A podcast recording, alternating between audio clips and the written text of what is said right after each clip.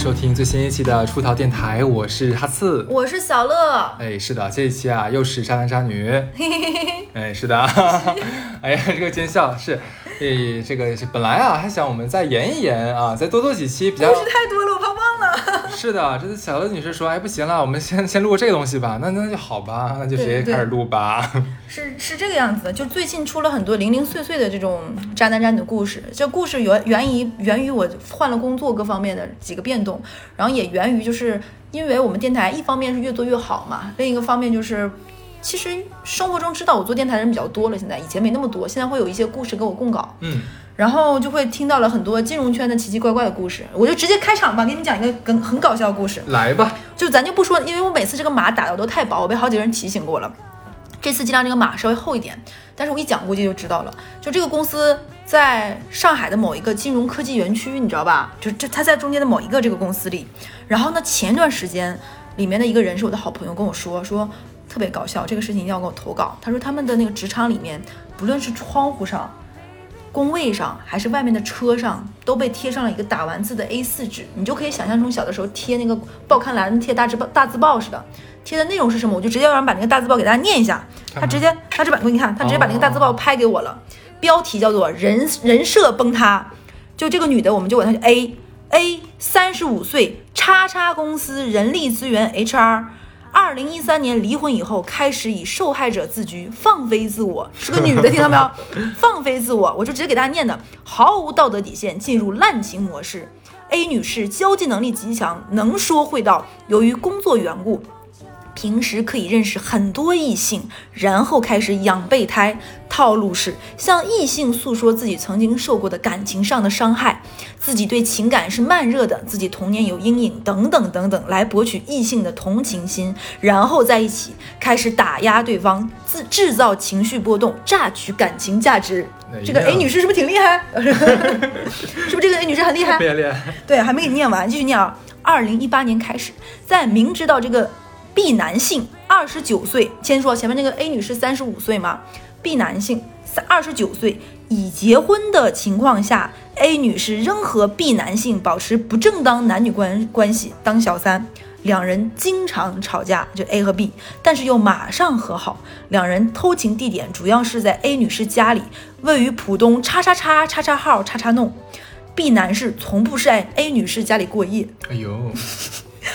二人地下情极为隐蔽，善于隐瞒，所以 B 男性的老婆从前一不一直不知情。二零一九年六月，A 女士、B 男士两人发生争吵，男性动手打了 A 女士，导致二人分开一段时间。但是二零二零年三月，动手是二零一九年六月，二零二零年三月，两人又勾搭在了一起。是，就是 A 女士多次带 B 去她家里偷情。后来六月份，两人又发生争吵，再次分开。A 女士去年十月和另一男性同居，谈婚论嫁，但在此期间，A 女士又和 B 开始反复勾搭、出轨。此外，A 女性还有大量异性好友，美名其曰纯洁的友谊，三观尽毁。就是贴的满公，就是，然后他说他们公司已经被那个，他是拿那个胶棒贴的嘛，说贴完之后再撕，过两天还会贴。我操！然后大家就是每个人都呃小纸张传阅一下，然后因为这个 A 女士在这家公司是做 HR 的一个经理这样的职责，其实认识的人非常多，而且你想很多人都是她面进来的，或者是她怎么怎么样的，大家都知道这个人。然后我就问他，我说我就问我这个朋友，我说你认识 A 女士吗？他说我认识。然后我说你觉得这个人怎么样？他说非常文静，气质很好，话也不多。真的啊？对。然后我说那个 B 男性呢？他说：“B 男性就是那种家里还不错，条件很好，老爸是另外一个公司的一个小领导，就中层以上的领导。然后他是那个老老爸的儿子，对，条件也不错，海归回来。然后所有人都没有知，都觉得这个事情应该不是真的，但后面发现确实是真的。然后这个这个贴纸呢，贴了又起，贴了又起。然后他们他们说，他们潜心研读了一下这个东西。你刚才你听我讲了是吧？嗯，他们所有人都觉得应该是 B 男士的老婆贴的。”那百分之一百不然呢？对，就是 这样想。最开始他们有人怀疑会是因为这个，这是我看到第二版还有第一版，你知道吗？第二版比第一版稍微再文雅了一版。啊。他说，他说，刚开始他们会怀疑，比如说是 A 女士的这些舔狗之一，你知道吧？这种争奇斗艳之心理。应该不是。应该就是然后实在实在受不了了，。然后这个 B 的老婆，然后原因是哪句？我给大家画一下那个线，说他首先是这个 A 愿意就是榨取感情价值，PUA 嘛，说白了、嗯其实是有点黑女的多，其实没怎么讲那个男的，对吧？。对，然后还说说他们两个偷情地点是在那个女生家里，对吧？然后说这个 B 男是从不在女生家里过夜，这句话有什么意义呢？过不过夜和他俩出轨这件事情，对不对？对啊，除了他老婆，不然不能知道。没人在乎这件事情呀、对对对而且我就觉得多讲这句话，你看啊我们现在简直像阅读理解，分析一下这个是不是？现在考申论，对呀、我觉得很很很神奇，你知道吗？然后后来问说，后面因为这件事情闹大了，然后 A 女士的舔狗之一恍然大悟，我的天呐，才恍然大悟对，啊不！知道她跟这个男的也有这个关系。嗯原来她跟这个公司里的好几个男性都保持这样的关系，并且她确实是说，嗯，她的话术就是。其实我之前的感情生活挺不幸的，就我爸妈也不是很爱我，然后就我觉得这辈子好像我就没有被人好好爱过，被疼惜过。我一直是一个好像要自己很努力、很努力才能得到些什么的这种人，人生就是很辛苦。然后原生家庭是这个样子，所以我在爱啊、家庭上就非常珍惜。我希望有一个很好的家庭，所以我就早早的进入到婚姻。然后结果你说我觉得两性真的很奇怪，就是男人总喜欢自己扮演救世主的角色，，Yep，总喜欢。对然后女人只要一示像这种示弱诉苦之后，哇，这个男人的那个保护欲啊，那个怜香惜玉的感情立刻油然而生。我国某一知名作家郭敬明 写过一本书，记不记得？那哪个？呃，和你你换嗯成对梦里花落知多少？梦里花落知多少里面有个叫小茉莉的角色，嗯，就是这个样子我忘了嘛。就是那个小茉莉有一天就骗了一个高富帅嘛。当年我觉得这个桥段贼土，就是他过去看到那个小熊说好喜欢好喜欢啊，然后就让那个男的给他买那个小熊。后来殊不知他就是一个高级的那啥，然后骗了很多人。看名著，你看没看过吧？哎，所以我我觉得这个真的很值得聊哎。你说为什么？你说为什么问你这个问题？我我实主要是我自己实在是不能懂为什么。是不是你身边有很多这样的例子？我身边对，对，我也想说，不得不说，就是有些男的，你是自己就是那个套儿都已经写在写套儿两个字了。我有我真的有深入的想过这个问题，我不知道想的对不对啊。嗯就像咱们俩之前聊过那个问题，就是男人能不就直男能不能辨别绿茶这件事儿。他为啥要辨别绿茶？对对对，你问的特别好。其实就很多女孩以为说直男无法辨别绿茶，其实真的不是这样子的。知道你是绿，就真的知道你是绿茶，他不在乎啊，很喜欢好吗？就绿茶就是比你家那个母老虎要强一百倍。就是他们就会觉得不闹我不烦我，还好像挺有同理心的。对，然后还特别会会安慰人，特别会说话，然后让你感觉特别温暖，如沐春风。那当然让男人觉得喜欢了。嗯，对啊，所以说不是人家不会辨别，是正好就是怎么讲，很对胃口。这时候所以就刚才咱俩聊这个问题嘛，就是呃，你说这个连女的女的就示弱这一块，其实绿茶里面不是很多人都喜欢做这种事情吗？对，对啊，但是你说，所以继续聊这个话题，就是说，你说男人真的是因为怜香惜玉呢，还是因为说，哎，这样的话我就好上手了？都有，甚至于他享享受于自己变成那个被人崇拜的这样的一个角色，哎，满足他一部分心理，就是他享受自己这种自己是王，自己是个救世主这种快乐感。所以咱俩是不是无形中在节目里面教了很多准备当绿茶的女孩儿一些技巧？我感觉也是，就这就是说什么？为什么现在有很多 我们把它教坏了。是的，很多为什么那种大案都不想把细节写了？一是太残忍，二是怕很多人学会了其中一些细节那。这一期只能付费了吧？是不是？厉害，出逃课程。对，然后然后就是他说，我接着把这个接继续讲，然后说这个女的一直是这个样子，就比如说会表示表表现出什么什么东西我都没有吃过，我是第一次吃。就比如说那个女生说，你别看我是个南方人，我到了长了很大我才吃过芒果的。就是因为小的时候，因为芒果很贵嘛，然后荔枝也是因为新鲜的很贵，都没有吃过。我都是就比如说家里是产橘子的，我小的时候就一直吃橘子，然后吃橘子人久了会变黄嘛，就这这是这是正常的，这有啥好委屈？他妈有的人还吃不上水果呢。这个不禁让我想到了一个很有名的游戏博主，就嘟嘟不尬游，你知道吗？不知道那算了，没有关系。他的视频里面经常开头有一段是。大家都知道我是一个胆小且卑微的男孩子，从小连屎都不敢吃的我，今 天好可爱呀、从小连屎都不敢吃，胆小的卑微。那好可爱。然后，然后他就就这样的嘛，就会有男人很很喜欢他，就就是有一些男的在这个时候就就会激发起强大的保护欲和兽欲，对不对？保护又、兽欲就没有办法，就是就是并驾齐驱，对不对？一样的，保护保护着就保护到床上去了。好脏呀，好脏呀！哎呀，来来来，继续然后正一点。哎，这个做善意的就行，我们两我们两个简直判若两人。对对对，然后就会就会有一种想给他买一些可能就所谓有价值的物品，然后那个女生会表现出来，她们的反应是那些男人喜欢的。就比如说，可能有些女生说，哦，我什么没见过，什么没吃过，什么没有，就很难取悦嘛。有些女的，但这个女生，哇，就没有包包哎，就从来没有怎么怎么样。嗯，其实我赚的钱也不是买不了，但有的时候还是心疼，因为可能要给家里啊，要怎么怎么样，因为原生家庭怎么怎么地，就会有些男的觉得，哇，你真的好独立，好能干，好自强呀，就是有点心疼你。对对对，就可能一个一万块钱包，很多女生都没有那么在乎，甚至于有一些女生。会有点生气，说你干嘛买？我又不是买不起。有一些独立女性真的会这个样子，说我不需要，咱们咱们俩刚认识还没有谈恋爱，你送我这么贵重的东西，不要有有压力。对，而且他们他跟这些人都还没有谈恋爱，他只是在释放自己的无助和求助。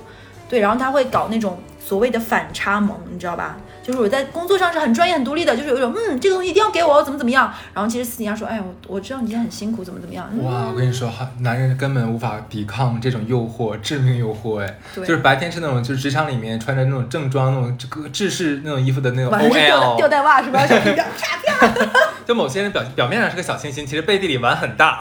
对，然后白天就说这个工作你要交，晚上玩我。哎，快点儿了吧！怎么好不正经啊这个节目？然后就，然后这个事情，其实我一直，我是很久以前就把那个纸发给过你了嘛，就是很搞笑。结果这个事情没有下文，你知道吗？啊。我一直想有啥下文啊？比如，我想等一个 ending，这个 ending，比如说，呃，男的离婚了，对不对？然后就已经这个样子，我得鸡飞狗跳都没有都没有，我没有等到一个就是比如说稍微有一个这个事情的结尾。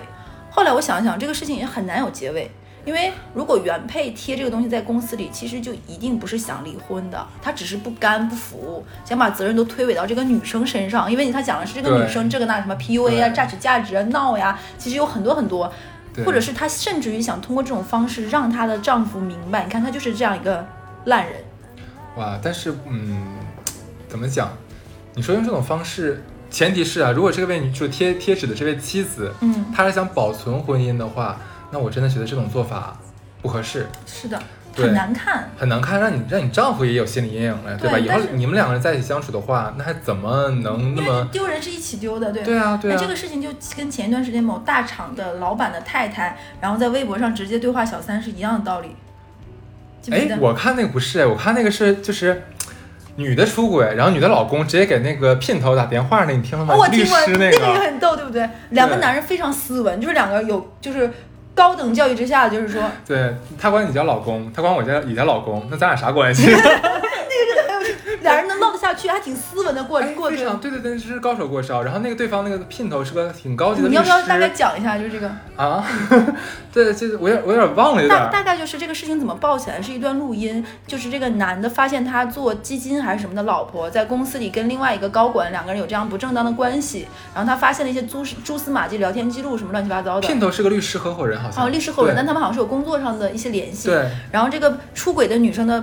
老公就打电话给他出轨对象，就是说，哎，你是谁谁吗？哎，我老婆是不是跟你怎么怎么样？那男的 前面还很呃嗯，然后那个男的就说啊，我是怎么怎么的，你俩为什么联系？他为什么管你叫老公？然后那个男的就啊嗯，然后还很斯文的过招，没有任何的妈呀啥呀乱七八糟这种污言秽语。对，然后然后最后还对不起，给你添麻烦了。对对对，那个片头说的，笑死了。我觉得还挺礼貌，是吧？哎呦喂，真两个文人。两个文人真 是打不起来，打不起来。他俩见面可能还彼此鞠躬握手啥的。可能交换 case，嗯，对可以。真的挺有意思的发现。然后我说的那个就是前两前两天，我不知道能不能直接提名，就那个公司就是喜欢 P 几 P 几的那个公司，他公司的那个很高级别的那个合伙人，然后就是呃老婆直接在微博喊话说叉叉叉，你不要再跟我老公怎么怎么样了，嗯，然后她老公直接被相当于半免职状态吧，后面哦，对，就是我觉得这种喊话其实可能那个聘女姘头是公司的吗？女姘头是一个。超级大网红啊，对，然后因为你说去年还是前年那个吧，忘记了，就去年还是今年年初那个事情，对。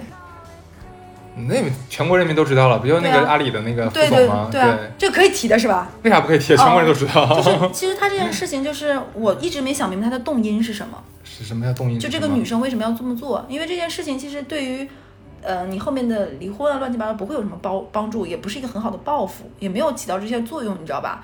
你这么想，就是以。那个男的，就是那个那个那个事主嘛，那个副总嘛，他已经到这个档次，而且你从微博上看那个照片，他的太太，他的夫人也是一位，你看养尊处优，一看就是家境也不错的女女女士，对不对？还有孩子，我个人感觉啊，这个只是我只是只是我们私下里就是八卦议论啊，那个到他们这个层级，轻易怎么会闹成这个样子？所以我觉得而且你想很奇怪，因为太难看了。你想，如果她把这件事爆出来的话，势必会影响到她老公的仕途，影响到她老公仕途的话，那势必影响到她整个家的一个资产收入，嗯对不对？正常一个太作为这样人的太太是不会这样做的。那么我个人感觉，是不是在他们俩爆出这一出之前，两个人其实有过谈判，可能利益没谈明白。那好，那如果现在这样的话，那鱼死网破吧。对，对，然后这个事情，然后我接下来讲这个故事呢，尺度有点大，如果哪个地方出现问题，你要及时的搂住我的嘴，好吗？就是嗯，我们的隔壁曾经有过一些，因为我们有些项目会有的合作嘛，然后我们就会跟一个隔壁的公司一个小姑娘，那个女生大概是呃零零年左右吧，年纪很小，二十二三岁，就比如说刚刚去国外呃高中就去国外，然后就是那种呃在国外读研的这种状况，然后因为疫情的那个阶段，他们是没有办法出国的嘛，所以之后的那一两年都是在国内，比如说家里给找了个实习的机会，让你让你的履历更光鲜，不论你将来是移民也好，还是回国之后，你有一些很好的一些工作经历，实习上的。然后我就跟他是因为这个关系认识的。他的故事呢是渣跟奇葩并存，所以我先讲他渣的不明不部分。毕竟我们是渣男渣女，对不对？先讲渣。渣的这个事情呢，其实在我们之前过故事里面呢，不算比较浓墨重彩的。他的渣的特色是什么呢？他喜欢睡同事的男朋友。呃为什么喜欢呢？他们公司有一个女生是，我这么跟你说吧，有一些金融公司他们的前台也是有编制的，然后只要你足够努力，比如说呃，在老板面前，比如说表现得很好，各方面，慢慢的你可以从前台这种转到公司内部的正式的文员这样的一些岗位，就都有编制嘛，对吧？然后那女生是长得蛮好看，之前是做他们公司的前台，之前是做一种，嗯，有一些大的金融机构会有一些叫做讲解员，你懂不懂？嗯，懂就比如说带你去公司参观啊，这个是什么什么，就那种声音甜美。她的声音就是她出轨人家男朋友嘛，就这个前台，我们就管他前台吧。前台的声音曾经被我我们去他们公司参观，我们管他们前台的声音用两个字概括，叫嗲骚假嗲骚的。就是你，我们有一个曾经有个男同事开玩笑说，他跟我解说的时候，我已经想象出他在床上是什么样的。那这个哥们儿也是接下来的这个地方呢，我们就马上要去前面这个展厅，这个展厅将会看到呢，我们能懂理解吧？这个公司全貌，哼，就是这个样子，就是这个样子，嗲萌嗲骚嗲骚。他说，OK，然后这个女生呢，在他们公司公司口碑特别不好，因为这个女生就是一个眼高于顶的人，嗯她只跟能够让自己慢慢从前台到讲解员，讲解员到那个什么的人接触，她只跟这样的人接触。你说有错吗？也没有错，对不对？嗯这也是为很好的为自己铺路。然后她其实是上海某 top 三的学校的呃成人嗯的嗯就是本科，然后他自己包装成了，比如说别人问他，他就说自己是交大的，对。嗯，然后别人问他就是怎么怎么样，他又读了在职的成人的研究生这种的，嗯就他就把自己的学历稍微包装过一下嘛。然后呢，他后面就变成了就是这个公司里面正式编制，并且是跟产品这一类有点专业相关的一些工作内容了，对吧？但是其他人都不喜欢他，一是这个人专业能力绝对不够，技工作技能也不具备，只是很懂得哄领导开心。然后他一他特别喜欢干什么事情呢？因为他之前做过前台，然后呢现在转成正式编制，他特别爱使唤他们公司的阿姨。哦，就他们这种楼里外卖那个，尤其是疫情之后是送不上来的，你知道吧？他经常张罗大家点外卖，尤其是点领导爱吃什么，嗯，然后让阿姨下楼去拿，哎呀，因为他太知道这里面的更这种盘根错节的关系，知道你知道吧？嗯他很懂得怎么使唤人来撬动一些力量。就他每次就是帮老板，啊老板我这样想吃什么，然后就叫那种全程全程送的好吃的东西，然后就让阿姨下楼去拿，说哎你不要打扫卫生了，你下去给我拿什么什么什么。所以他们公司的人其实都不太喜欢这个小前台。嗯但是因为小前台就慢慢就一步步顺利的两三年爬成了这样的一个位置，所以别人都让着他。然后小台小前台呢，因为各种的这种包装呢，就找了一个还不错的高富帅，是隔壁一家，就是他们你知道陆家嘴这几个楼是挨着的，你知道吧？对对对找另外一个公司真正的海归的一个男生，然后两个人谈恋爱，他然后这个小前台经常在朋友圈会送什么什么花与你是我什么未来可期，就这种这种乱七八糟这种就很甜。然后她最拿得出手就是她男朋友，她的口头禅就是呃，她的小男友买了婚房，就是在浦东很好的一个板块，你一听我就知道是什么了。然后她就特别喜欢在。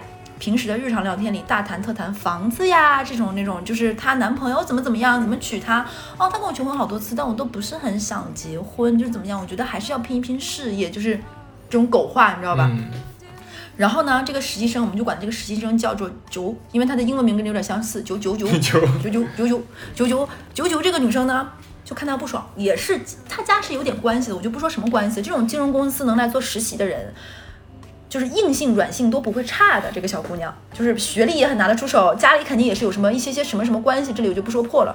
这个九九也是年纪很轻，初生牛犊不怕虎，一直看不上眼这个女的，就觉得这女生就是操傻逼。然后呢，有一次逮住一个机会，这女生一定要秀男朋友来接她，怎么怎么样，然后要送那种永生花，什么熊啊这种来公司，逮住一次机会见到这个男生。快刀斩乱，快刀斩乱麻，用自己的方式把这个男的立马睡了。啊？对，就好就把她的男朋友立马睡了。怎么睡呢？她有各种方式，比如说，这个男生会给她寄一些快递嘛，有的时候他会去搜，就帮我帮你一起把快递拿了，因为他们快递有一些是不能送到楼的。那个时候，他说我去帮你拿快递吧，就看啊，他收件人是谁，他就知道是名字是什么了。下次再见到那个男生给他打电话说，哎，你是前什么什么吗？哎，男生说，哎，你怎么知道？包括那女生也会震惊，你怎么知道那个他是谁？然后那个男生说，那我，然后那个九九就会说，我很羡慕啊，你老说他给你寄的快就快递呀、饿了么、闪送什么的，肯定是你男朋友，不然还能是谁呀、很有道吧？嗯然后就会怎么怎么样说，哦，等一下，我刚听明白，所以这个故事主角不是这个前台，是九九。对。哎呀妈呀！然后呢，九九只是，他就想说，我就看这个九九，不是，我就看这个前台不顺眼，我就要睡她男朋友。然后呢，真的睡到，睡到之后的第二天就跟我说，哎，你知道吗？我把谁谁谁男朋友睡了。我当时在那吃鸡蛋饼，你知道吗？啊啊，就是我没想到这么大方，因为在我心里他是小朋友，你知道吗？我刚想开黄腔，但是我给噎回去了。为？啥呀？算了，你接着讲。鸡蛋饼，人家吃那个啥，你吃只能吃鸡蛋饼。吃你的什么呀？鸡蛋饼也要好吃的好不好？又有鸡。我哭了。啊，不是，这期节这期节目要在这里终止，哈斯哈斯羞辱我。神经病，快来了！调整不好情绪了，对啊，鸡蛋饼，对，这一期真的很，咱俩咱俩这一期情绪要克制一下下。真的很嗨。然后呢，他这里要把音量调整到平，你知道吗？然后那个来吧把我把他睡了。他那个男的特别快，他最好是跟他结婚，特别快，特别快，比博尔特都快。然后很快很快，然后然后那个男生你知道吧？之前被前面这个小前台哄的实在是太太舒服了，你知道吧？用上海这边就是太色一了，你知道吧？就又乖巧又哄你又怎么怎么地，然后然后呢，这个女生就非常以各种其他的方式向这个富二代透露，就是比如说小前台在公司也没闲着，她那没闲着就是有贼心，但是不敢动，就是还想释放自己的无处安放的该死的魅力。经常会在公司里收到一些礼物，然后装说、哦，我也不知道是谁送我，为什么我的就是桌上又有留声机啊什么什么的，她就会无下次无意间再见到她男朋友的时候就说，哎，你又送他什么什么东西啊？发现不是，对，然后呢，用一些比较婉转的方式让她那个男朋友知道你女朋友的学历其实是假的，哦，哎，他不知道啊，他他妈不知道包装的吗？谁能知道你？难道大家见面谈恋爱还说你把你那个学历学位证明给我拿来看一下，对不对？你把你那个学学信网上那个什么给我看一下，四六级考试的那个现在都查得了成绩，把查进那个成绩给我看一下，还能这个样子？也是，是不是？对，要不然怎么有那么多人租的房子说装是自己的，还能知也也不会知道对哦啊，很难哎。然后那就真把这两个人拆了，然后他那个时候不是特别想拆，他只是看这个小前台这个样子不爽，就是客观来说，那个小前台的这些行为已经让很多人不舒服，但是没有人会这么做。然后因为他这个样子，我觉得太激进、太烈了，你知道吧？我就觉得这个人有点怎么说，有点太狠了。跟有还有跟着他这个年纪不相符的这个手段，我就不太想，因为本身觉得这小姑娘很有趣，而且很大方。因为那个时候正好流行喜茶的什么什么东西嘛，她经常一买就数人头，这一片都给买掉。而且我们只是关系单位嘛，对吧？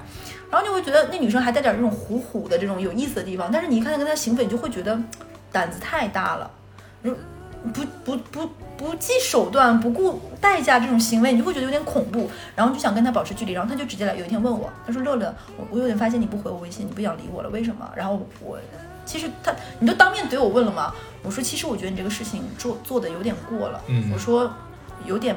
没必要，你自己也说你没看上人男生，对不对？对然后你这么做有什么意思？你就你就破坏为乐嘛。他跟我说，他说，我觉得你这样，他说我一直以为你跟他们不一样，我觉得你这样很假。我说，嗯，你说说你为什么？他说，我你们那你们是不是都讨厌他？我说，虽然我们都不喜欢他，但他但不至于要这样，嗯人家也没碍着你什么，对不对嗯？人家也没有碍着你什么。如果你在工作上不爽，那就明说。或者你不我不不喜欢看，不要看。对，我也跟他这么讲。他说，他当时愣住了一下，他说，然后他说，所以你觉得我这个事情做错做错了吗？我说不是对错，是这件事情不好看。然后他后面就当时不太高兴，他觉得我很虚伪，就是你们其实都不喜欢他。有的时候女生和女生在一起开玩笑说，哦，就是那个绿茶那个婊子，就可能在 你知道的，就大家在小圈子讲话是这个样子。但你说真的，我们会做什么伤害别人的事情吗？不会也不会。对，所以我觉得他这件事情太过了。可能也是因为他这个年纪，包括怎么原因导致他太烈了这个行为。嗯他过了一段时间跟我说说，嗯，其实还蛮感谢你愿意跟我讲这件事情的。然后因为我很少去评价的一些人，他也会跟我讲。然后呢，我们这家公司和他们这家公司，我们的相处下来其实相对比较保守和传统，因为大家的工作都不太会换的，嗯基本上就是这几个圈子里这么来回转。所以呢，公司里的人他也没啥好玩的，而且普遍一些人颜值比较低。对，然后他跟我说，他说。乐姐，你觉不觉得我们是金融圈里比较低端的？我说你才知道。我说，然后我就给他讲，比如说金融圈的鄙视链是怎么怎么样，嗯就是开玩笑嘛。但是确实是这样，肯定是更高净值的，收入更高的，比如说怎么怎么样。他说，那你就跟我说哪些人是最牛逼的？我说基金经理。对对他说好。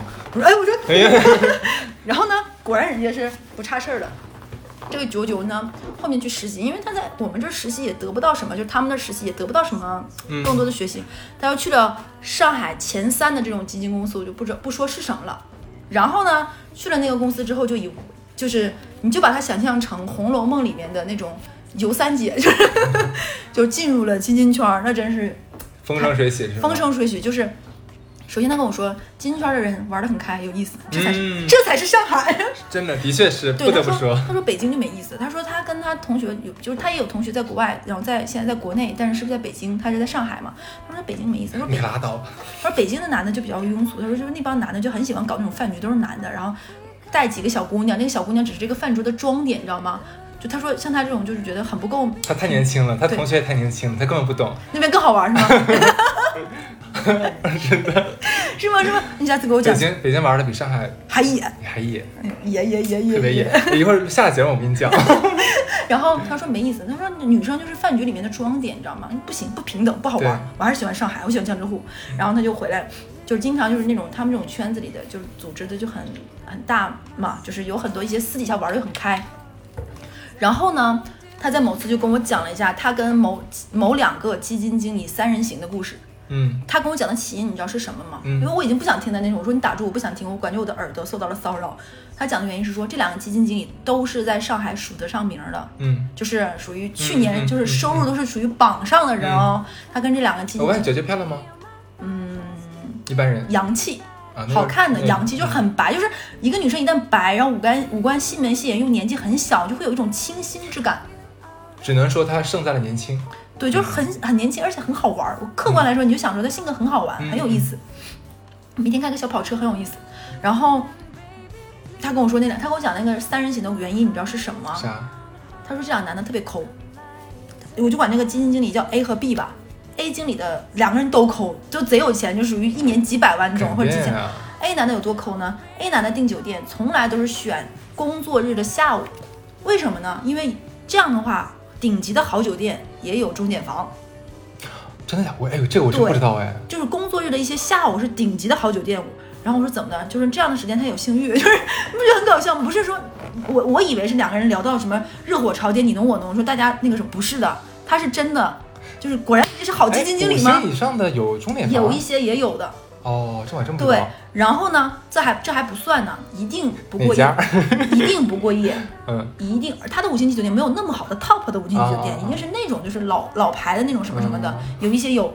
然后呢，一定不含没有早餐，因为这些基金经理都已婚嘛，要回家的嘛，一定不会订含早餐的，嗯，抠吧。而且就他妈还得订公司有内部价的，哦，就走协议价会便宜的，说明它不值钱，就是真的只能只。能说明它不值钱然后，然后就是，然后，因为她的就是这个女生本身也是一个不求我要给你就是好玩嘛，图好玩嘛。嗯然后呢，B 也非常抠，就抠到不行不行的。他给那个男的，因为也是这种各种抠抠抠，他给那个男的起的外号叫抠狗，就是他又狗又抠。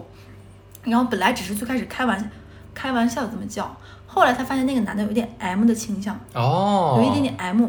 然后那个男的哎，喜欢很多我跟你讲，很多做到顶级的那些，他释放压力嘛，就是对对对，主要是为释放压力，对对对。然后呢，这个事情前面是讲渣，他搞人家小前台的男朋友，现在就讲奇葩。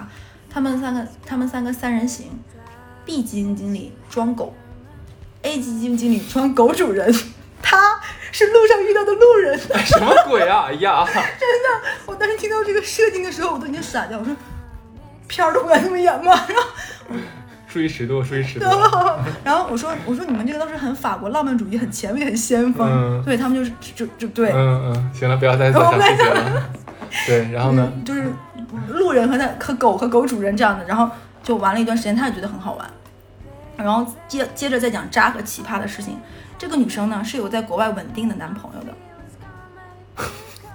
就是你看她的朋友圈还会看到，就是他俩是在不同的地方留学，比如说一个澳洲，一个美国，嗯还会发那种什么土澳，呃，一个是澳洲，一个是加拿大，我忘记什么土澳和枫叶之间的什么什么，嗯就是有这种什么，嗯可能澳洲留学有一个什么标志的一个卡通形象，然后那个欧呃那个加加拿大有什么，他们还会做这种什么联合，还会出很多很多照片什么的。你就说吧，嗯然后她有这样一个稳定的男朋友，然后这个男朋友就是对她控制欲极强，嗯对她又非常好。然后她她也是一个很奇妙的人，你知道吗？她说她研究生毕业就要跟这个男的结婚，嗯，然后她也很爱她那个男朋友，但是就是想玩儿，她觉得太太年轻，就觉得没玩够，嗯她觉得自己再玩这几年就就能玩够，玩够就够本儿了，就可以安安心心结婚了。嗯，对，然后呢，她还跟她男朋友的嫂子一起玩儿。什么意思？你你注意尺度，然后你讲一下什么意思？就是她男朋友有一个亲哥哥在老家，在她男朋友的老家，然后是比如说某个厂的这种负责人，或者是自己家里有企业的，然后他哥哥的老婆就叫嫂子吧，嗯。嫂子生了三个孩子之后呢，哥哥就老嫌弃老婆生了三个孩子又是顺产，你懂吧？啊一些男人的尺度非常大，很很龌龊的一些这种想法。嗯，然后经常会用这种话伤伤害他老婆，就会哎，我不想跟你怎么怎么样，就是嗯很难听，你知道吧？嗯然后他嫂子就也受到一些伤害，然后觉得没意思。后来他嫂子一大乐趣就是来上海看小姨子，嗯，不叫小姨叫叫什么？没关系，准小姨子吧这。个就这这是叫小姨子还是叫什么？呃，不不不是小姨子，小姑子。小姑子，对，对看小姑子是最大的快乐。然后他们可能他跟他的嫂子会找一个，啊，行对行行行，对对对对知道了知道了，不敢聊不敢聊。下下警告啊。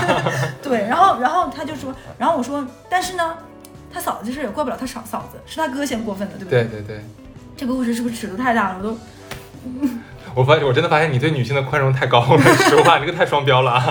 但是他这个尺度真的很大。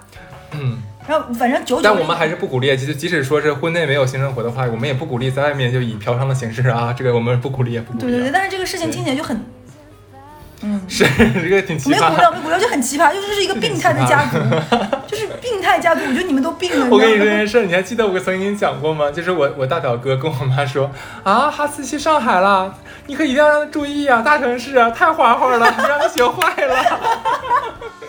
哎，说的真对。真的，但是你，但是这个时候我就要哭着说，轮不到我们玩儿。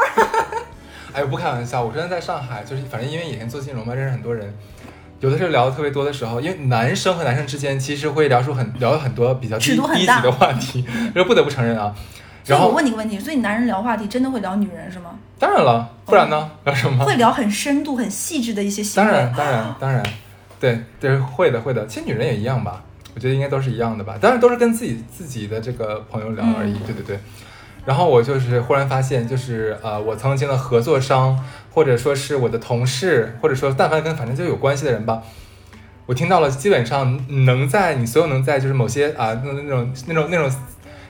叉叉电影电影网站上面看到所有的那种就是标签分类，嗯，基本上我都听遍了。哦对，哦。但我觉得，嗯。你刚才说的很对，就是因为像娇娇跟我讲的事情，我不会骂他或者怎么怎么样，我就跟他说，我说你注意点，这样你还年轻，怎么怎么样，我顶多是说这个，我不是以苛责他的态度在说，我只是说，哎呀，就是希望你好好一点，别这个样子，你可能要对你的行为负负责，就是嗯。万一出什么事儿，顶顶多是别怎么怎么样，别玩太过，所以他会愿意跟我讲，而且很多人是做了这种事情是很嗯，我是听下整个故事啊，就从第一段先看，我们我们细拆开看一看啊、就是他他那个就是等于说是为了报复，呃也不叫报复吧，他其实人家没招没招没惹他他，就是看人家不顺眼，然后欺负人家欺负人家一下，然后就把人家男朋友给睡了，就这么个情况嘛。嗯，当然肯定是他做的不对嘛，当然是他不对肯定是他做的不对，这都不用想。说难听点，我们只是工作上工工作的同事，同事如果让你不舒服了，我们可以以工作和工作来，对吧？嗯这是私人的事情，跟你没有关系。所以我说这个事情是渣，对，他后面的事情是奇葩，后面的事情，我觉渣啊渣渣奇葩。我我我我倒是觉得说他找基金经理这个东西，啊，这个在我看来，个人个人这个只是个人的一个就是一个嗯，就是奇葩嘛释放行为嘛，对吧？这我们也没有任何的评价，人那人喜欢就可以，没有犯法，对不对？然后那那外面就后面什么跟嫂子，嗯，这个的话，因为因为因为我国这这个嫖娼是犯罪的，我跟你哎，讲啊，他们不是，他们只啊不是吗？约哦，啊这样子是吧？啊，约约约约约，哎呀，这个怎么说呢？哎呦喂，这个嗯，咱们开那怎么讲呢？就是呃，不要影响家庭和谐，是不是？呃，注意安全，这只能这么讲哈。对，就是我我跟他说，我说能不能不这样？就是我说我说你现在你这个故事故事我不想听哎，，我觉得我们不要炸着他，不要炸着他。我没有炸着他，但我那天给他讲，你记不记得有一次我们跟我们共同认识的一个朋友，然后他有说过，他说说其实一些负面的能量听多了会影响到你。我说我并不觉得你影响到了我，但是我觉得你这个过程之这个过程中也不会让你快乐到很多，这可能是让你整个人负没有。他可能他可能发生了就是你想象不到的快乐，他只是在跟我炫耀，快乐了他只是在跟我炫耀，是吗？是的，你以为？突然鸡蛋灌饼不香了，就很让人生气，你知道吗？是啊，生啥气啊？就是就是你为什么不是我？不是你你会觉得，嗯怎么说呢？就是有的时候有一些孩子，就是他比你小一些，他你会觉得哇，这个工作或这种实习你是要很辛苦才能得来，对不对？他们已经轻而易得这些东西，他们不珍惜。嗯你有这个时间，你干什么不好，对不对？有一次我有一点点要跟他生气，他问了我，他实习了几个月之后问了我一个很基础的问题，我们是合作方哦，嗯，嗯然后他问了一个我很基础的问题，我心想，你有那么多玩的闲心，你但凡每天花二十分钟看一下，都不会问出这个问题来的。可能人家家庭太好了，就只是找个地方上个班，就是在外面有个，就是说，哎，我有单位。后来我也遇。到过另外一个实习，几就另外一个实习的女生，然后比她年纪再小一点点，可能现在就是刚刚本科生结束，然后家境也很优渥，也很优秀的一个女孩子，也蛮好看的，就很努力。我说的努力是她想，哎，是她自己感兴趣来这方面实习的，所以她想学到东西。我我觉得人人这个东西就是大千世界嘛，什么样的人都有。对，只要还是我们之前说那句话，只要不犯法，对吧？只要玩儿吧，对你愿意开心，你愿意玩，反正为你自己所做的事情，你自己负责任就对对对可以了。所以九九这个事情，我跟你讲，就比较适合出现在渣男渣女，因为真的太奇怪，你知道吗？所以我觉得还他的生活很有趣，哎，非常上海，呃，不不能这么说，那还侮辱了我们上海，非常一线城市不。是，就跟你家里老家亲戚跟你说说，上海太花花了。对，但是在在我这是我后来知道的，当时我没好意思埋汰他，我说你在香港好到哪里去了？真是的。但这个，那我今天再讲最后一个吧。好，最后一个就是，呃，其实这个我有跟哈斯单独有讲过，这个码一定要打得厚一点，为什么呢？因为熟人太多了。这个事情是一个什么样的情况呢？其实我发现疫情那个阶段真的暴露出了很多事情，因为疫情阶段有很多人他不可能是出差的工作，他可能是异地的工作，他可能是双城的这种，但是因为疫情这件事情，大多数人都缩在了自己家里，你出不去，对不对？对你这个时候再说见客户，那是有点扯了吧？对你这个时候再说出差也不可能，对不对？是大家都在家里过年那个阶段，然后我们管这个女主叫叫啥呢？就叫就叫莎莎吧。这个莎莎呢是一个家里条件很不错的包邮区的一个女生，年纪大概现在三十出头，比如可能再大一点，因为她有三个孩子了，三个孩子妈妈家里条件不错。然后呢，老公呢条件也不错，属于这种门当户对的情况，生了三个三个孩子，就是各方面都会运转的蛮正常、蛮自然的。然后他在疫情期间，大家都在家嘛，每天朝夕相处，还挺其乐融融的，觉得还蛮舒心。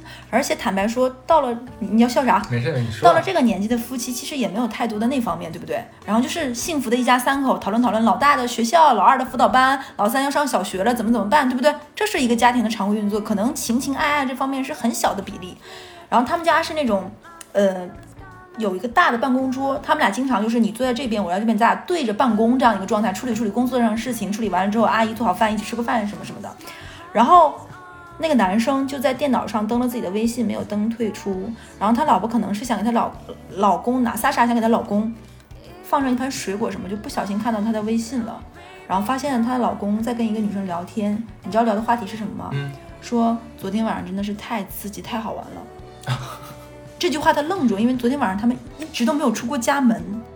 哎，那那刺激个什么劲儿呢？对，然后他就往上拿鼠标划了一下，原来她昨天她昨天跟她老公都没有一天没有出出家门，然后她哄完孩子，因为三个孩子对不对？哄完孩子回到房间睡觉了以后，她老公在她趁着她睡着之后躺在那里睡着的时候，跟另外这个女生两个人注意尺度。对，哦对，两个人就是通过语音呀还是视频啊，完成了一些 something 很快乐对，就很开心。整个过程中，这个女生都在旁边睡觉，这个 Sasha。这个你这个莎莎也是睡相挺沉啊，睡得挺好，是吧？对，就很震惊。然后，然后那个那，然后我再接着说聊天记录，他先回看哈上面，他们顶多也就是几句说啊，昨天晚上太刺激，怎么怎么别别被发现，你知道。后面他就打佯装自己没看到，就把那个东西又就那个女生只说这句话，就是昨天晚上太刺激了嘛。然后他就把那个东西退掉，你知道微信是可以做到上一个没有掉就点成未读，嗯他就退到那个界面，他就佯装自己没有看到，他踢到手抖，因为他也认识这个女的。啊，这样子。对，然后他就回去，他就放在那里，然后她老公再回来的时候面色一变，就问她哦，我想想，你就给我给我讲过跟你。讲过对，她老公就试图跟她问她说饭，她就像一切很正常，还在那说，哎，要不然我们今天出去吧？就这些天一直在家里，是不是也挺没意思？怎么怎么样？她还妄图，因为她想趁她老公不注意再看一下，嗯，她要表现的一切都很正常。因为我坦白说，这女的工作也是需要大脑高速运转的各方面的，还是一个很能干的人。然后她后面就又看通过机会之后，她非常愤怒的是，她老公用那种方式，现在微信可以隐藏那条聊天记录，就隐藏了两个人的。然后她就她跟我先说她的出轨对象，我们管她的出轨对象叫做叫啥呢？请个叫农夫山泉吧，因为正好桌上有片农夫山农夫山泉。这个小夫呢，就是 小夫可以，小夫可以。那个小夫呢是怎么认识他们家的？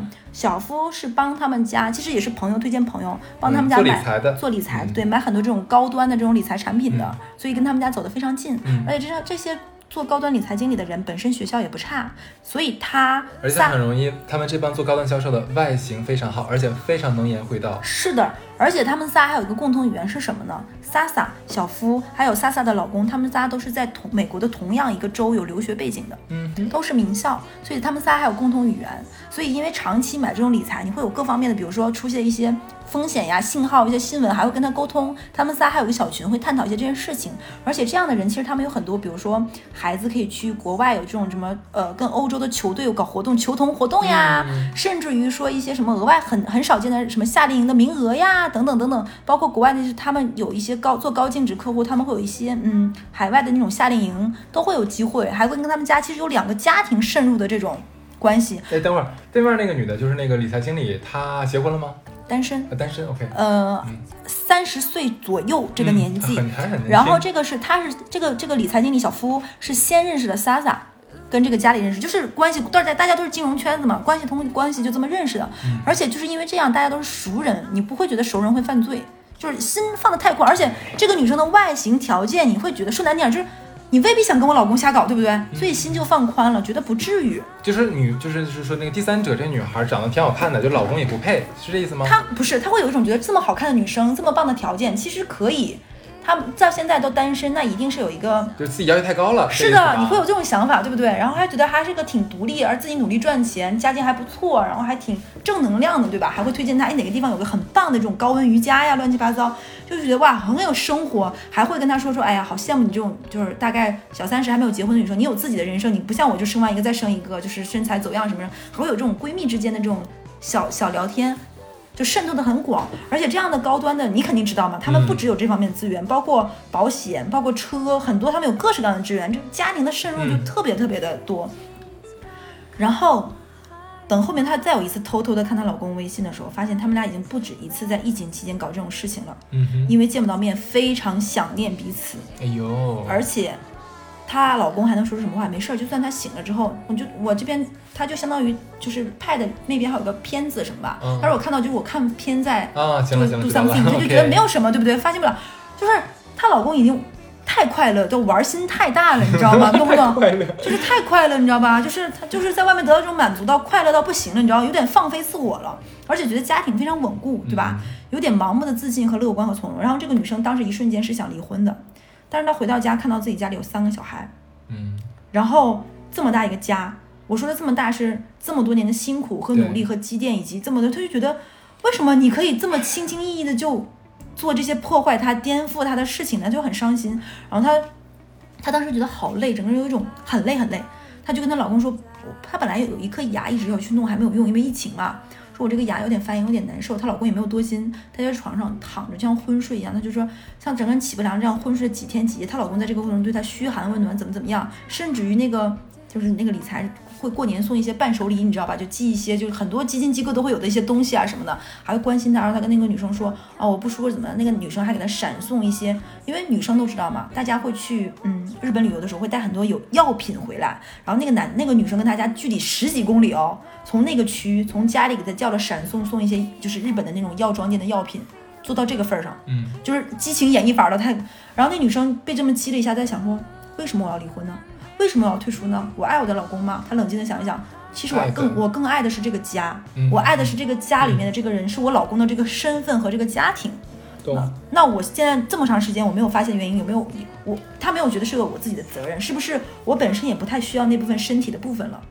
他就冷静的在做他的需求和那个什么的一个判断。我并不我不比我并不评价他这个事情的对错或者他的选择，我只是客观描述这件事儿。嗯嗯他就突然想说，这些是我珍惜的，并且这个这个这样一个稳定的家庭，也是我在我现在这份工作，他职场上也是在往上走的嘛。其实一个稳定的家庭，各方面也是在他到这个 level 之后需要被考核的东西。对，那他要他要把他的时间精力花在后面，一定会有财产，嗯一定会有各种各样的矛盾，而且这个理财的经理渗透到他们家太久了。嗯如果一旦他们是要往分崩离析的这个方向走，涉及到大量的财产分割，这个女生知道他们家好多的资金去向，那可能就会对他们家后面的一些财产分割有很多的影响。嗯他说要把其实这些东西本来都应该属于我三个孩子的东西，要被他们分开嘛？可能这个人会对我的孩子不好，各方面。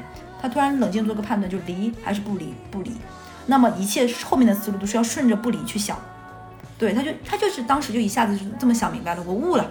我我我要的只是你一个丈夫的这个身份和这个人而已，我不想要那么多了，我想清楚了。这才想开的。就真的想开，他就豁然开朗，大病一场之后就豁然开朗。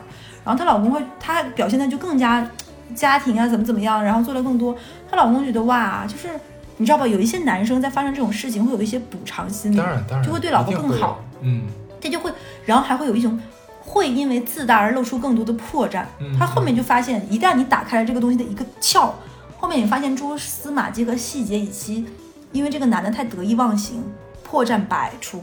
他说到后面有一段时间是沉浸于这个人的自我表演和那个理理财经理的自我表演，以及他发现破绽这件事情，就是已经没有恨爱，是做福尔摩斯的侦探过程让自己快乐。然后，甚至于有一天他特别搞笑，他试了一下，她有一天跟她老公说说，比如说二宝有什么事儿，学校去一下，可能孩子早上吃完早饭不舒服，又出去急了就吐了。她跟她老公，她老她知道她老公今天早上开早会，她跟她老说不行，我今天有事儿，我也过不去怎么办？你猜是谁去的？小三儿去的，小三儿去的。后来她有一天开玩笑跟我跟我另外的认识一个女生讲，没有跟我讲这件事，你知道是什么？后来才搞明白，原来那个三儿跟她老公在玩真爱，玩真爱，你懂了吧？就是一切，因为那个三儿为他们家，就是你知道他们在买一些产品是有一些佣金和返点，你知道吧？嗯。那个三那个三儿都会跟她以闺蜜的身份把这个钱以各种形式吐给她，嗯。比如说我给你买一套很贵重的那种高端护肤品，比如说我给你办一张什么什么的那种美容卡，其实都没有赚到钱在他们家，嗯图什么呢？就是跟她老公所谓的爱呀，要么是放长线大钓大鱼，对不对？哎，要么是她说她有段时间都气得好笑，就她这个老公这个年纪了，对不对？这个身板儿也不是当年那么威猛了，图啥呢？她自己都陷入了一阵阵困惑。图他不洗澡，图他有味儿。就我我其实我我跟你讲，我听到这我就我也不是没见过她老公，我很困惑。然后我也就是长得不是那种就英俊潇洒、风流倜傥的那种老男人不，是是就是那种，嗯，跟以前咱杨总比呢？这么说，那差差远了那倒不要差远，就是你要把它放到同龄的男性里，比如说三十五岁左右里，那外形保持的算不错的。等一会儿她才三十五岁，对，她老公三十五岁，那不跟我差不多吗？整了半天我还以为你说的这个贼大岁数了呢，没有啊，我都说就你差不多年纪，我不跟你讲了吗？前面那我听岔劈了。就差不三十五岁，年纪不大，哎呦，就是呃三，那你就三，现在撑死三十六、三十七嘛，疫情的时候嘛，那也不是老的，不老呀。但是你要说多年轻到这种年轻也谈不上。对，你就说不是，因为你年轻的男孩子会有一种那种那种就是初生牛犊不怕虎的那种朝气呀、活力呀，对，等等的。他不是，你说她老公在这个年纪里肯定算是保养非常好的，还有这种打球啊什么很阳那不光什么。很好吗？但是你说很帅呢，那不至于。啊，行，对，就是他就会觉得这个女生你图啥呢？就是你自己也不错，你正常出去谈恋爱，正常去软件上认识，你都可以认识到不错的男生。她可能欣赏她老公的文采，她老公可能在写书，在写诗，就两个人在家回去默默读《海子》《北岛》啊，对不对？海子，对北岛是不是？回家两个人朗诵首诗，泰戈尔，对不对？然后你对 不懂，其实我我听到这个故事，我也不太懂那个出轨的女生图啥。后来她讲什么？可能就是玩真爱吧，就是臆想中的爱情，爱情比天大，戏比天大。嗨，那可能就是承受男人的魅力呗。对，然后这女生就对，然后她后来发现，她试了这么几次，两个人真的是冒号的情比金坚啊，不，那个双引号的情比金坚，非常好，两个人永远时刻站在一起。他那个小三儿也不图你钱，甚至于还会帮他去做一些什么什么事情。是真的，是对。然后这个女生为了她，这个女生前面没有被激怒，她是当她发现真爱这件事情，把这个原配激怒了。她的激怒的点在于，要么你是放长线钓大鱼，你后面会吃香更难看。因为这种事情到最后你一定会歇斯底里的，你你的求而不得嘛。要么其实你就是在说难听点，就是你是只是在玩，就是你是在，嗯，就是因为我说了这个 Sasa 也非常优秀，在这个年纪的女生里面保养非常得意，嗯，满足于这种把别人男老公抢到手里的快乐。你说 Sasa 还是说第三者？第三者，第三者就满足这种游戏人生的这种乐趣，你懂吧？只是在享受这个快乐和这个戏比天大这个乐趣里，但这两种结果都让他们觉得无比愤怒。然后他后来选择一种什么方法？他说不论愤怒不愤怒，他都要保护好自己和孩子。他后来选择的方式就是把他们家所有的东西都换成，比如说房产，尽量把一些再买的换到孩子的名下。嗯，买一些无法变现的固定的受益人是孩子的保险，就用这种方式。嗯，然后鼓动她老公，因为她老公一直有一些想法和那种一些想法是想创业的。她把这些资产配置都搞好了之后，她跟她老公说说。放手干吧，就是在去年的时候，我觉得你创业能做好的。但她老公说我没钱呀，对不对？就家里的那些事情。然后那个那个女生说，那个你要不然跟你父母要一点，然后你再咱们你再去那个什么一点，就是就是看看能不能朋友边凑一凑。想一想，她说：“你如果创业拿家里的钱，其实有的时候你没有那么大的动力。嗯，你只有就是大家几轮，就几个朋友凑在一起，或者是怎么样，你才能激发你的潜能，对不对？毕竟我们这个年纪创业不是二十几岁，对。然后虽然要放手一搏，怎么样？她给她老公反向输出了。然后你知道吗？她创业这件事情，她老公从家里出了点私房钱，卖了个车。她那个小三出了三百万，我没有听错，三百万还是四百万？干得漂亮。对。”我忘了是三百还是四百，大概是这样一个数数字。那个小三给他出的钱，嗯，然后这个公司的法人是小三原配，嗯，对，因为这个男的创业这件事情没有跟自己的公司说，他没有全辞职创业，哦，懂了，他是以这个女生的这个身份，因为这个女生的公司没有管嘛，就以这个女生的股东还是这个女生。然后我说你是不是？我说这个有点太那个什么。他说他并没想占那个人什么便宜，正常该持股就该有的分红该那什么，我会给他们可能有在签一些私下协议，我只是有一个相对制衡的手段而已。挺好的，我觉得没有错。然后我听一下这个故事，其实我有点说不上来。你说很解气吗？也没有。你说很。很很很伤感吗？也没有，我只是讲述一个，就是就是一件会发生在太阳底下的一个家庭的事儿。对，就是而且你知道，我跟另外一个女生，我们前两天见面，就是我们的共同好友见面。我说我说坦白说，我我跟这个共同女生，我们管那个共同女生叫叫做叫做叶子吧。我跟叶子说，我说我上班这么多年，我最羡慕的就是 Sasha 和另外一个女生，另外一个女生叫婷。我说因为。我有我在工作中受到了很多委屈，或者是很多不公正，甚至于有的时候会受到一些本不该受到的伤害，工作中也好，生活中也好，我会觉得可能是因为我哪些地方没有做到，或者是一些什么原因。但我相信有的人他就可以过成那种模板一样的人生，模板一样的人生，就像就是只是我没有，但是这样的东西我并不会嫉妒，它反而会让我让我觉得其实生活是有美好的那部分的，这是有光能照进来的。然后他跟我他他就把。就是萨莎这个故事讲给我，他跟我说，你叶叶子跟我说，他说你知道婷离婚了吗？嗯，然后我也很震惊，那就留到下一期讲吧。你就会觉得，就是每个人，你就觉得是阳光下生下面无比无比生活的幸福的一家庭，就包括他们家那三个孩子，我每次看出来都特别特别乖，特别特别乖，而且多才多艺，而且因为家境很好，三个孩子是给了三个不同方向的这种兴趣爱好特长，你知道吗？学击剑的，学足球的，学网球的。你就会觉得哇，这么好的一个家庭，就跟电视上美剧里跑出来的那种小孩一样，然后，然后过得这么千疮百孔。哎呀，怎么说呢？反正这期讲你讲了好几个故事了，好几个就量贼足，真的是够了。这期我最大问题名儿起的不好。怎么说？这几个什么农夫山泉小夫啊什么的名字辨识度很低，没有打出标签化，以后要好好起名儿。好，那现在这期这么多故事，不如下期的话我们年底更。好呀好呀好呀太呀，坏了。OK，那就就先先这样吧，好，拜拜。拜拜。